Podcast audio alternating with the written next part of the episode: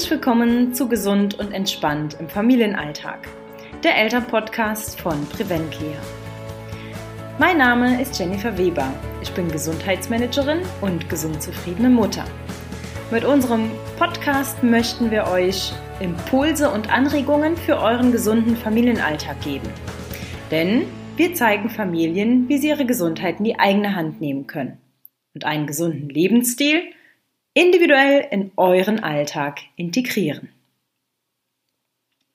Heute zu Gast habe ich einen ganz besonderen Interviewpartner, Dr. Akuma Saningong. Er ist Persönlichkeitsentwickler und Keynote-Speaker. Wir machen, da das Interview so schön und umfangreich war und ich viele Fragen an ihn hatte, einen Zweiteiler daraus. Heute die erste Folge.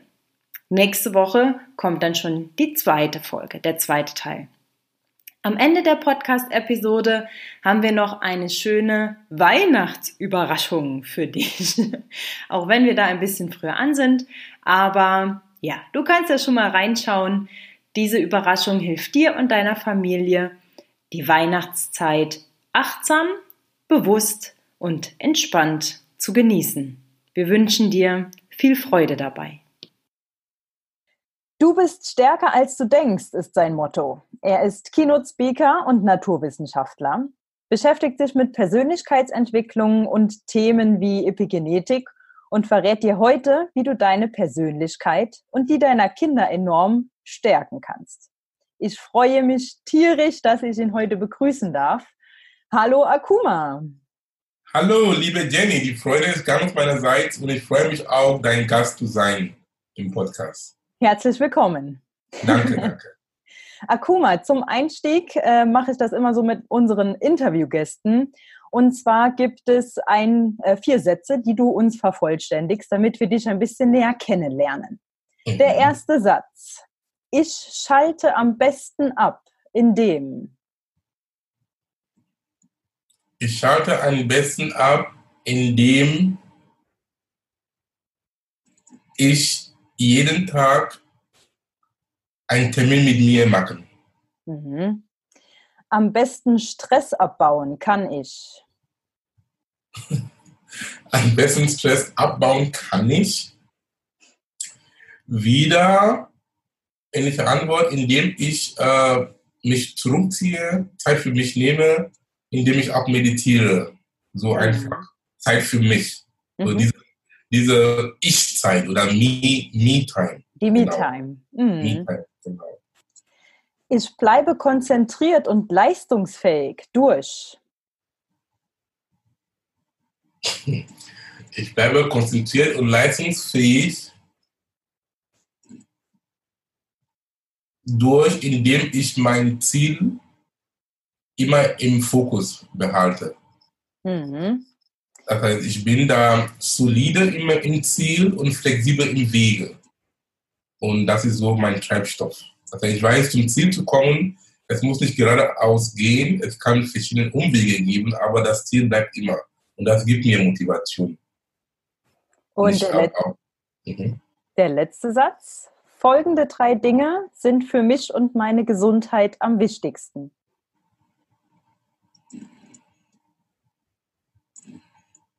Meine mentale, meine mentale Gesundheit, das ist meine mentale Verfassung, was ich denke, ist wichtig und dann meine Ernährung und Sport. Mhm. Also mentale, geistige Verfassung, Ernährung, Sport. Die genau. wichtigsten drei Säulen. Perfekt. Genau. Und da sind ja. auch so Teile der Epigenetik auch. Mhm. Ja, da bist du jetzt schon fast im Thema. Ich wollte dich vorher noch was anderes fragen. Ja. Ich habe ja vorhin im Eingang schon erwähnt, dass du sowohl Naturwissenschaftler bist als auch Keynote-Speaker. Was warst du zuerst? Wie kam es zu dieser Entwicklung? Erstmal Naturwissenschaftler bin ich immer noch. Mhm. Von meiner Ausbildung her, ich bin promovierter Biochemiker, sprich Biotechnologe. Habe in die Promotion in, äh, an die nee, erstmal studiert an die TU München, und dann später promoviert in, an die Universität Duisburg-Essen. Mhm. Habe ganz klassisch wie ein Wissenschaftler so arbeitet, Und ähm, nach meiner Promotion, am Tag meiner Promotion, hat mein Doktorvater, es ist so Tradition in Deutschland, je nach Fakultät, wo ein Mensch ist, du bekommst immer so eine Art Doktorhut von deinem ehemaligen Kollegen, sie so als Spaß. Sie haben verschiedene Dinge da bemalt, sie haben dir einen Doktorhut gebastelt und einfach Souvenirs die letzten drei, vier Jahre, wie du mit dem verbracht hast. Und dann nach der Verteidigung gibt dann, sie übergeben das an den Prof, das heißt an den Doktorvater, der dich dann promoviert hat, auf deinem Kopf, wo das sind diese schwarzen Hüte? Ja, wie, es hat keine genaue Farbe. Es kann egal welche Farbe sein. Ja, einfach, es ist nur so als Spaß. Mhm. Spaß.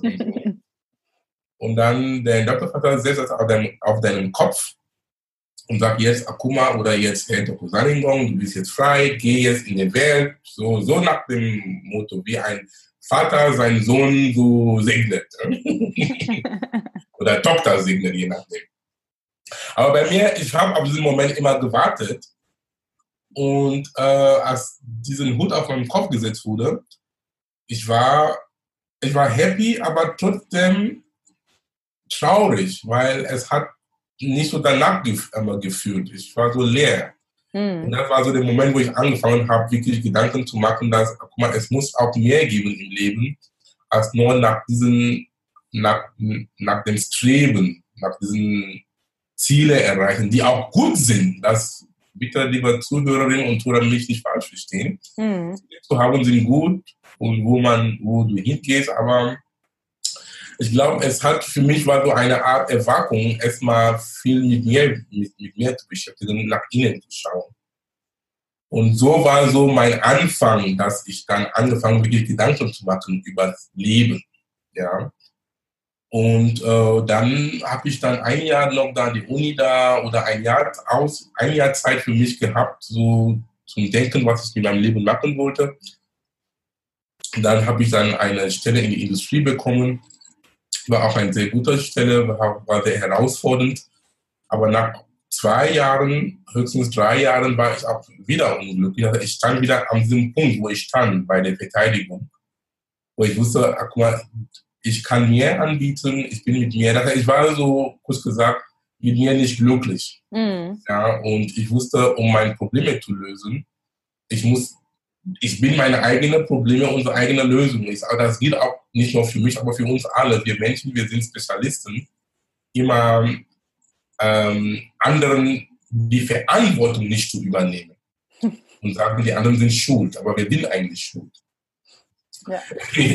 und ähm, so peu à peu, dann, ähm, ich habe auch meinen Weg gefangen, dann mich weiter gelesen, das Thema Persönlichkeitsentwicklung, mich da vertieft, Spiritualität, Wissenschaft. Und dann durch meine eigene Entwicklung, sag mal, meine eigene Persönlichkeitsentwicklung, ja. hab, bin dann zu dem Entschluss gekommen oder zu der Erkenntnis gekommen, dass die Persönlichkeitsentwicklung, Spiritualität ist mit der Wissenschaft vereinbar. Sie sind nicht Konkurrenten, sie sind, nicht, sie sind kompatibel miteinander. Dann habe ich dann gesehen in die Welt anderen Kollegen, das sind anderen Menschen, die eine ähnliche Ausbildung haben wie ich, wie Dr. Joe Dispenza. Ich glaube, mhm. kann man wohl einige kennen. Ja. Oder Bruce Lipton. Da sind auch so Wissenschaftler wie ich, ganz traditionell studiert. Und sie machen eine ähnliche Arbeit. Ich habe gesagt, das sind deine Vorbilder. Du kannst auch so dann deinen Weg in die Welt gehen. Ja, und dann, das war schon für mich klar. Ich habe gesagt, okay, ich verbinde die Wissenschaft und die Persönlichkeitsentwicklung, indem ich Speaker bin, Keynote-Speaker, weil du hast ein Podium, eine Bühne, wo du vor Menschen stehst.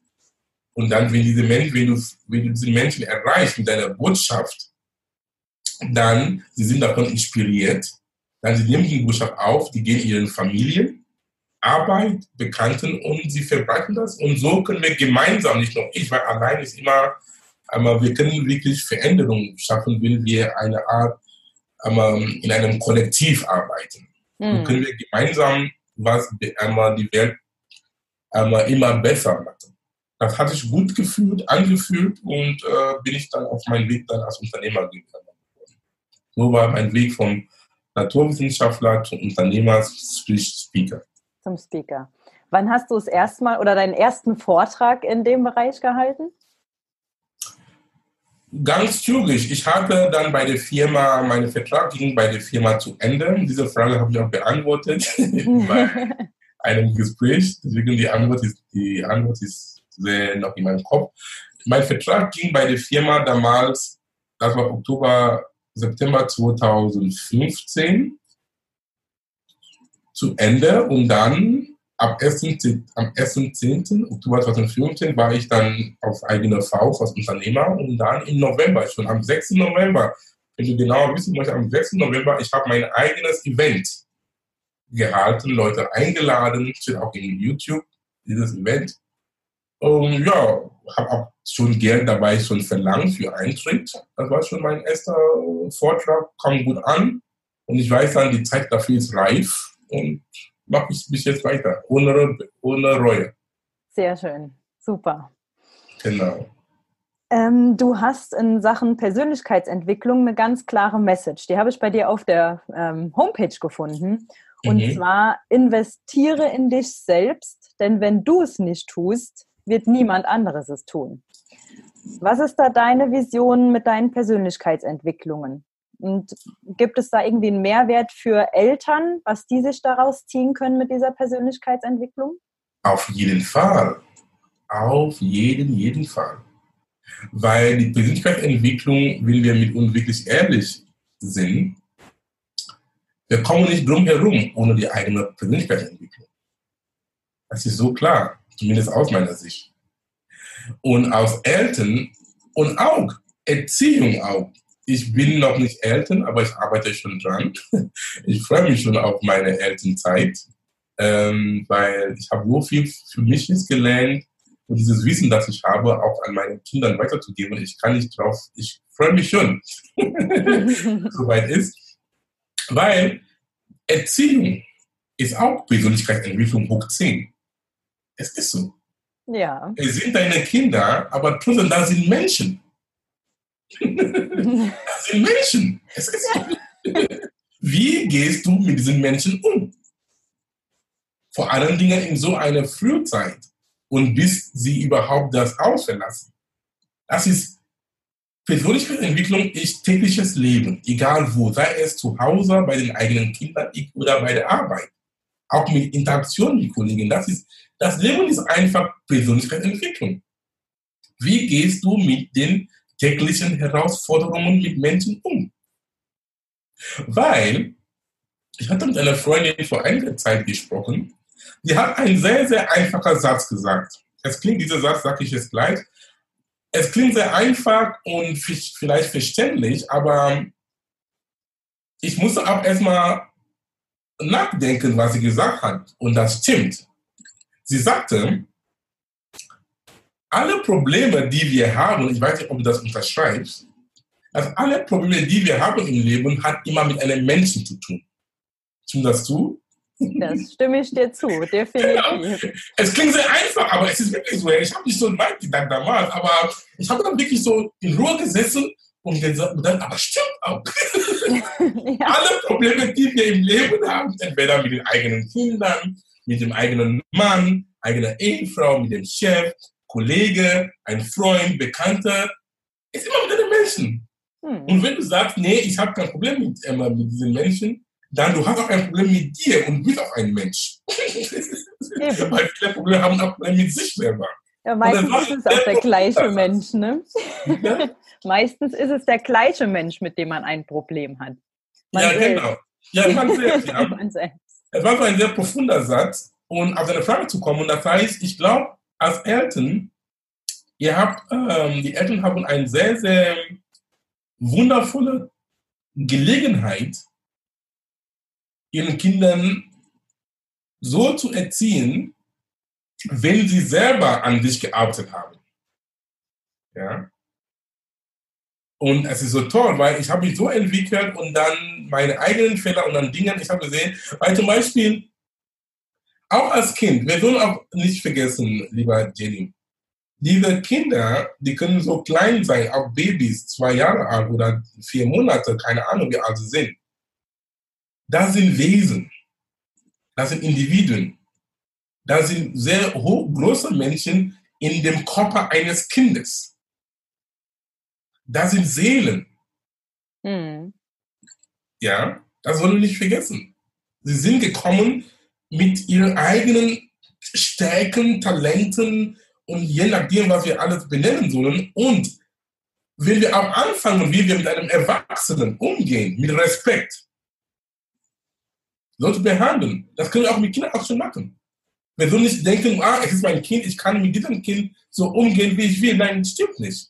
Es gab auch einen Lehrer von mir, ähm, Wendia, ein Amerikaner, er ist schon nicht mehr mit uns in dieser Dimension, heißt, er hat den Körper verlassen vor drei Jahren. Er hat einen Satz gesagt, dass diese Menschen, das Kind, das ähm, wir nennen, wir nennen diese Menschen Kinder, eigentlich, sie sind nicht unsere Kinder. Ich weiß, vielleicht für diesen Satz kann, ich habe den Satz gesagt, man, bei manchen Eltern, sie waren einfach nicht so damit einverstanden, aber ich sage schon zu den Satz, weil es, war, es, es regt uns zum Nachdenken, wie ja. wir mit umgehen, mit unserem sogenannten eigenen Kindern umgehen. Er meinte, unsere Kinder sind nicht unsere Kinder. Es sind Menschen, die durch uns gekommen sind. Sehr stark. Mhm.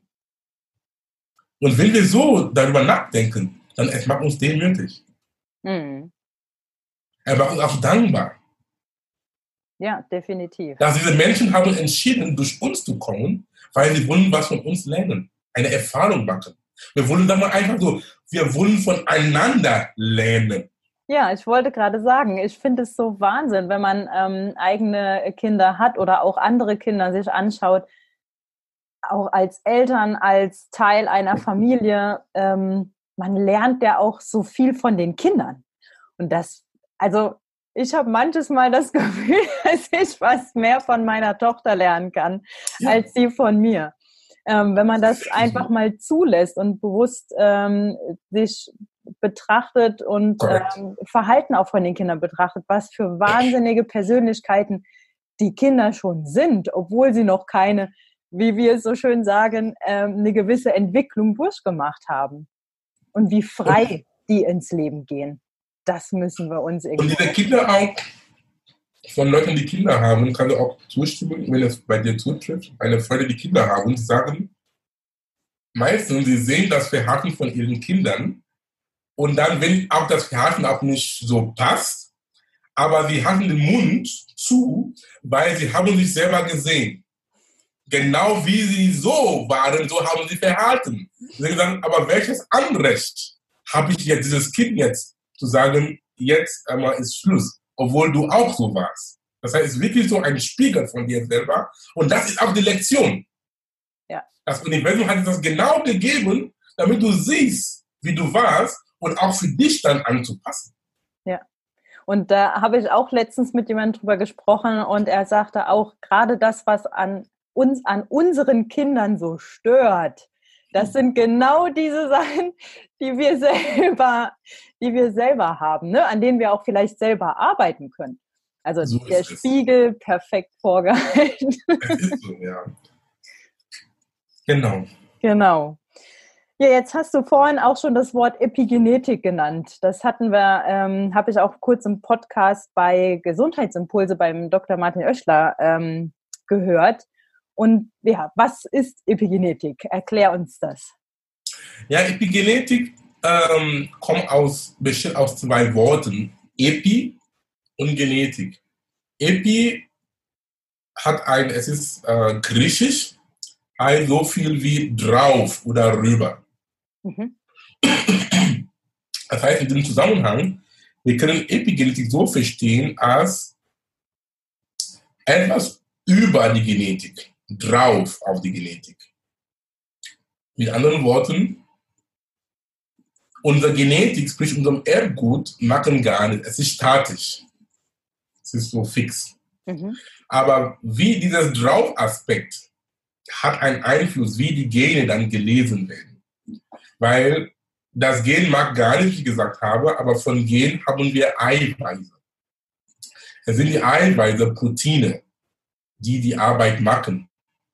Heißt, wir sind eine, ein, ein Maschinerie von Eiweißen. Allein, dass wir sprechen jetzt, den Mund aufgeht, Muskeln, Das sind Eiweiße, dass wir essen, verdauen, Enzyme, Eiweiße, wenn wir glücklich sind.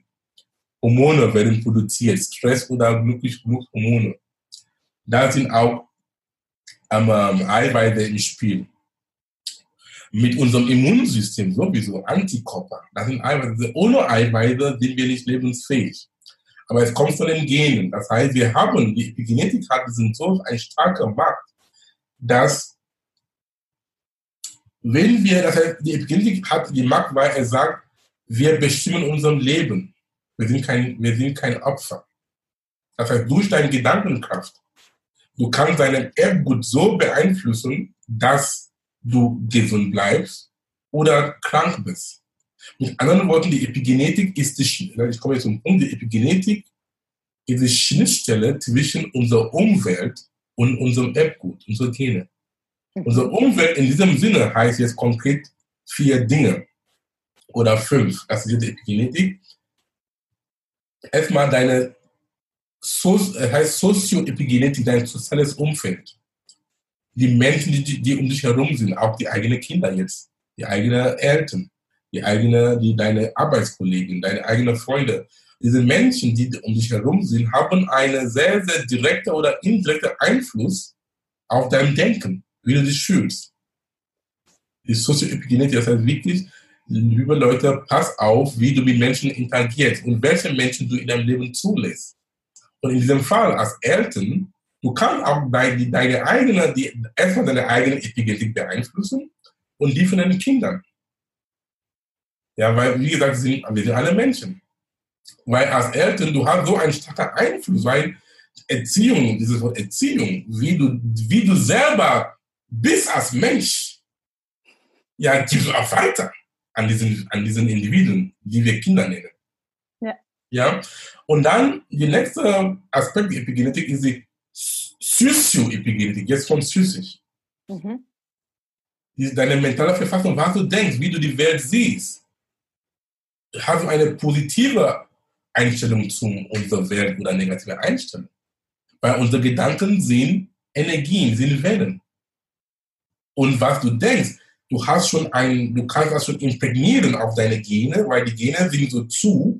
Ich möchte nicht mehr tief in die Materie gehen. Es ist in einem geschlossenen Zustand, heißt Heterochromatin. Es ist zu oder in einem offenen Zustand, Euchromatin, diesen guten Zustand, wenn diese Gene in diesem offenen Zustand sind, sie können dann gelesen werden, damit die entsprechenden gute Eiweiße produziert werden, dass du, sag mal, krank oder, damit, sag mal, krankmachenden Gene gelesen werden.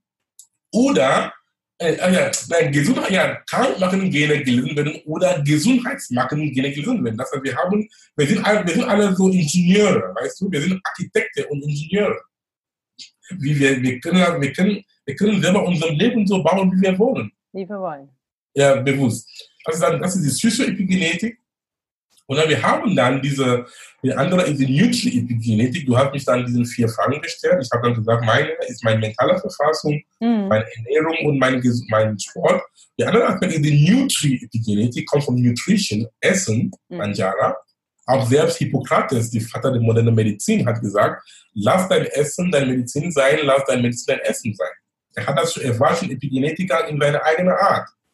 Weil mit Ernährung, du beeinflusst auch deine Gene.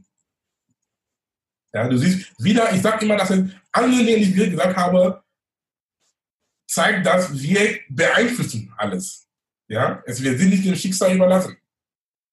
Und dann das andere Epigenetik ist dann ähm, die Physioepigenetik von Physiologie, das heißt Bewegung. Mhm. Ja, weil mit Bewegung, weil es gibt Studien, die sagen, das war sehr, sehr interessant zu lesen, dass mehr als 30 Prozent aller Erkrankungen können nur durch Bewegung therapiert werden. Kann sich vorstellen. Also vergiss erstmal diesen mentalen Aspekt, die Ernährung, einfach nur durch Bewegung. Nur Bewegung. Einfach. Das zu verstehen, weil mit Bewegung, du lässt Sauerstoff in deine Zelle rein. Und mit Sauerstoff, du bekommst Energie, wird Energie produziert durch die Mitochondrien, ATP unter anderem. Und dann mit Energie dann kann, hat dein Immunsystem Energie selber, Krankheiten von alleine zu bekämpfen. Wenn wir reden von Selbstheilungskräften, dann dein Immunsystem ist jetzt stark, aber die Dinge, alle Fremdkörper, die, dich, die, die uns sowieso befallen, dann automatisch zu eliminieren. Deswegen Bewegung ist so wichtig. Ich gebe da ein Beispiel. Wenn du weißt, warum du weißt, dass das Immunsystem braucht starke Energie. Wenn du schon mal krank warst und du merkst, wie du schlapp du warst, ja, so schwach. Das ist ein Zeichen, dass dein Immunsystem ist in die ganze Zeit am Arbeiten. Es hat Energiereserven, Energiereserven geholt, um mhm. dich wieder fit zu machen. Ja? Und du kannst dein Immunsystem jeden Tag automatisch ihm immer helfen. Durch Sport. Sauerstoff in die Luft, das wir sowieso atmen, aber du kannst das, du kannst das mehr machen. Mach Bewegung, egal, das heißt, jeder ist dem dann überlassen, was für Bewegung das tut, das für dich Spaß. Ja, such dir irgendeine Art Sportaktivität, die dir, die dir Spaß macht und mach das. Und probiere neue Dinge aus. Also die Physio-Epigenetik. Und dann der andere Epigenetik, die auch für deinen Podcast jetzt sehr gut passt, ist die transgenerationelle Epigenetik. Mhm. Transgenerationell sehr wichtig. Das, das heißt, unser Verhalten, wie wir leben als Eltern, geben wir an unserem Nachwuchs, Nachwuchs, Nachwuchs. Das ist sehr stark. Ist auch, ich glaube, es passt wirklich zu dem Podcast. Transgenerationell, das heißt, viele Leute sagen, wie ich jetzt lebe, es hat mit niemandem zu tun oder es gibt keinen, weil das stimmt nicht. Das heißt, unserem Denkmuster, bei dieser Epigenetik, sorry, ich habe jetzt was, Frosch im Hals. Diese. Auf jeden was? Das schneiden wir raus, Akuma, alles gut. okay. Dieser Charme Epigenetik, bei diesen Mustern, ich habe gesagt, Epigenetik ist ein Draugaspekt auf unserem App gut. Sag mal, wenn wir Muster haben von ein, ein, ein sehr gutes Muster. Zum Beispiel, es gibt Familien, die sind immer am Rumbeschweren. Sie sind nie glücklich. Mhm. Völlig über alles. Selbst das kleine Kind, das ist, fängt schon an zu beschweren. Das geht nicht, ich mag das nicht. Die Mutter sagt sowas ähnliches auch. Wenn die Oma noch lebt, sagt das ähnlich. Und das kann schon sehen. Es ist dann über Generationen weitergegeben. Das ist kein Zufall. Oder Familien, die immer an, die immer, sag mal, Geld, mangelndes Geldbewusstsein haben. Ja? Vielleicht, wenn du auch, wenn du auch wirklich zurückverfolgen, Generationen, Ur, Urgroßeltern, die hatten auch ein Muster. Das heißt, wir leben mit Verhalten von Menschen, die wir gar nicht kennen, die schon längst 500 Jahre tot sind. Es ist so, oder 1000 Jahre tot sind, aber das ist immer nur auf unserem Erbe, die wir auch mittragen. Und das ist die Epigenetik auch dabei. Und das Gute wie die Epigenetik ist, dass es ist vererbbar, aber schnell veränderbar. Mhm. Die Genetik ist anders. Die Genetik ist vererbbar, aber nicht so, weil manche Dinge, wir sind mit, mit den Gen, Anzahl von Genen gekommen. Viele können wir nicht verändern. Es ist so statisch, wie gesagt habe. Aber wir sind nicht damit verdammt. Wir können die schon diesen Drauf-Aspekt, diesen Epi-Aspekt umprogrammieren. Das ist das Gute dabei.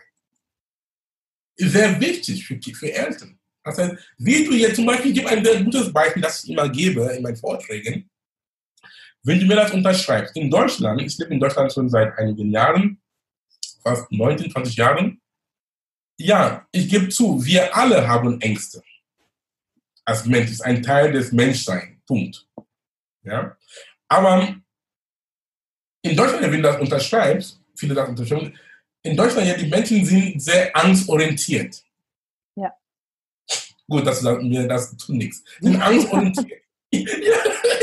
sind angstorientiert, die wollen, die wollen, die wollen alle sicher haben, die wollen keine Risiken eingehen und ey, das weiß ich nicht, ey, die wollen, verstehst du? Und das kann ich mir jetzt so erklären. Und auch einmal eine neue Sicht zu geben. Dass es kann, wir können das ändern. Ich kann mir nur epigenetisch erklären, dass durch die Geschichte,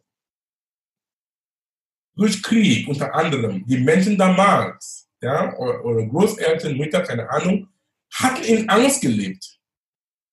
Die hatten nicht den Mut, den Mut aufzumachen. Die wussten auch nicht, was passiert. Ja, wenn du irgendwie was aussagst, dann vielleicht landest du in einem Lager. Du wusstest auch nicht, ob eine Bombe jetzt sofort fällt. Es war ein Angstzustand. Und diesen Eltern damals und diesen Leuten, die sie gelebt haben, die haben diesen, ich sage, diesen Angstmuster, diesen Epi-Angstmuster auf ihrem Erbgut gehabt. Sowohl die Männer und die, die Männer und Mütter damals oder die Männer und Frauen damals, weil auch wir Männer auch, und so, alle diese Menschen haben da, sie haben dann Kinder bekommen die haben dann diese Angstmuster weitergegeben mhm. an ihren eigenen Nachwuchs. Dieser eigene Nachwuchs, die wacht auch wieder in Angst, weil die Leute kennen nur Angst. ja, sie wachen noch in Angst. Diese Kinder jetzt haben ihre eigenen Kinder, machen das, dasselbe Spiel. Obwohl sie mit der Situation gar nichts mehr zu tun haben. Ja, genau. Ja. Wirklich. Sie machen dasselbe Spiel bis heute und dann wohlgemerkt, wir hören auch wieder, wie Menschen selber sagen, deutsche Angst oder German Angst. Ja, das ist Quatsch. Weil wenn du selber sagst, du betonst das, ist eine Affirmation, dann du bekräftigst schon diesen Angstmuster auf deinem Erbgut. Mhm. Ja, das heißt, du schon, du sagst schon ja. Unbewusst. Und dann bleibt immer. Und dann geht immer Generation über Generation. Aber heute, für diejenigen, die das neu ist, du hast jetzt diese Macht zu sagen, das war ich nicht. Hm. Das war das Leben von anderen Menschen. Stimmt auch. Deine Eltern, deine Großeltern, Urgroßeltern, das war nicht du, oder? das waren andere Menschen. Das ist so, wo wir machen. Ja. Du hast jetzt diese Macht und sagen, es ist vorbei. Ich verändere jetzt. Ich, ich verändere das bewusst. Es mag sein, dass sie in Angst gelebt hätten. Aber es ist vorbei. Das bin ich ich. Und dann du fängst schon konsequent Dinge umzusetzen, Dinge anzupacken. Und so kannst du jetzt ein Angstmuster verändern zu einem Mutmuster. Ja? Und somit, wenn du das bewusst machst, wenn du auch Kinder hast oder auch die Leute, die jetzt, jetzt Kinder haben, es ist nie zu spät. Das ist das Gute mit Epigenetik. Es ist nie zu spät. Du kannst jetzt anfangen. Von diesem Mutmuster, das kannst du wieder auch unbewusst und bewusst auf deinen eigenen Nachwuchs schon umprogrammieren. Die sind, ah, die Mama ist stark, die Mama nimmt, die Mama, die Mama oder der Papa aber geht Dinge, Dinge an, er ist nicht so zurückhaltend, die Kinder weiß, Kinder schauen, was wir Eltern machen und machen auch nach. Oder im Allgemeinen, wir Menschen, nicht nur kinderbezogen, wir Menschen, wir tun nicht, was Leute uns sagen. Wir tun, was wir sehen, was Leute machen. Monkey see, monkey do. Affe schau, Affe tu. Es ist so. Und bei, und bei Kindern es ist sehr extrem. Weil bei Kindern die sind in einer Download-Phase. Es gibt ein Sprichwort bei den Jesuiten. Es ist eine Orden der katholischen Kirche. Sie sagen, und stimmt auch, sie sagen, gib mir ein Kind bis zu seinem siebten Lebensjahr, das Kind gehört der Kirche für immer. Das können wir jetzt verallgemeinern, so weil die Kinder, das, deswegen ich freue mich schon, wenn ich mal eine Kinder habe, weil diese Zeit bis zum siebten Jahr, sie sind noch, sie sind, ja, sind in den Entwicklungsprozess. Sie downloaden alle, alle runter. Was du machst, was du isst, was du tust. Manchmal du siehst schon deine eigene manchmal deine eigene Slang, die du nutzt zu Hause. Manchmal du merkst, dein Kind von einem Jahr macht auch diesen, diesen Slang auf. Du fragst, wo hat es das gelernt? Von dir. Ja, deswegen als Eltern, wir haben so ein Wunder mit diesem Wissen. Es ist Gold. Wir kennen diesen wundervollen Menschen, die entschieden haben, durch uns zu kommen auch unseren Beitrag zu leisten, die auch mitzuformen. Mhm. Ja, das ist die transgenerationelle sehr, sehr wichtig. Das heißt, es geht uns auch. Deswegen sage ich, dass die Wissenschaft und die Spiritualität vereinbar ist. Und der persönliche, weil selbst diese Dinge, die ich sage, mit Epigenetik und so, da sind, die Wissenschaft kommt ja mit neuen Worten wie Epigenetik und sagt das Gleiche. Was viele Religionen oder Traditionen gesagt haben. Selbst in der Bibel steht ein Passus da im, in, ähm, im Buch Mose, wo ähm, es ging um Kain und Abel, diesen Brüder, die sich geschlagen haben. Ich bin auch kein sehr religiöser Mensch, erstmal zum Protokoll. ich bin spirituell, sag ich mal so. Eine andere Baustelle. Aber wo dann, ich glaube, wer, der eine hat den anderen getötet und dann Gott hat gesagt, wenn der andere, dass er hat irgendwie Abel dann ähm, bestraft, er soll in die Witness gehen und er sagt, wenn jemand auch Abel dann wehtun sollte, dann wird ihm wird ähm, Unglück ihm dann über sieben Generationen verfolgen. So nach dem Motto. Also, die, die, Leute können das nachlesen, genauer. Ich habe mich vielleicht mit dem Namen und Bestrafung ähm, vertan, aber es ging, weil meine Botschaft dabei ist, es stand irgendwo, dass über sieben Generationen hm. wird deine Nachkommen ähm, was haben. Und das auch wieder diese Epigenetik jetzt. Verstehst du? Und deswegen, aber damals haben diese Leute, die die Bibel damals geschrieben haben, haben das so in ihrer eigenen Art gesagt. Und dann jetzt kommen die neuen Wissenschaftler und sagen das ehrlich, das gleiche. Das ist so, ja. ja, das ist so. Und zum Beispiel, jetzt kommen wir zurück zu unserem, ähm, zu Deutschland und mit dieser Angstgeschichte, weil es ist sehr wichtig, weil ich, sage, weil ich lebe in einer eigenen Zeit, ähm, ich sehe das jeden Tag und ich bin auch manchmal auch mitgeprägt, weil es ist Sozio, Sozioepigenetik, ja, und ähm, manchmal es kann auch verhindern sein, unserem Leben zu führen, wie wir wollen. Ja, es lähmt manches Mal. Ne? Es lähmt, es brennt. Mhm. Das war der erste Teil vom Interview mit Dr. Akuma Saningong. Nächste Woche kommt Teil 2. Alle wichtigen Show Notes zu Dr. Akuma Saningong und uns findest du in unseren Show Notes und hier noch, wie versprochen, euer kleines Weihnachtsgeschenk von uns. Äh, das findet ihr auch in den Show Notes unter dem Link oder ihr geht direkt auf unsere Homepage unter www.preventlia.de und schaut dort in unseren Blog rein. Dort findet ihr den Artikel 24 mal Ohm und da schenken wir euch unseren Achtsamkeits-Adventskalender, dass ihr gesund und entspannt in die Weihnachtszeit starten könnt. Wir wünschen viel Freude damit, bedanken uns beim Zuhören und bis nächste Woche.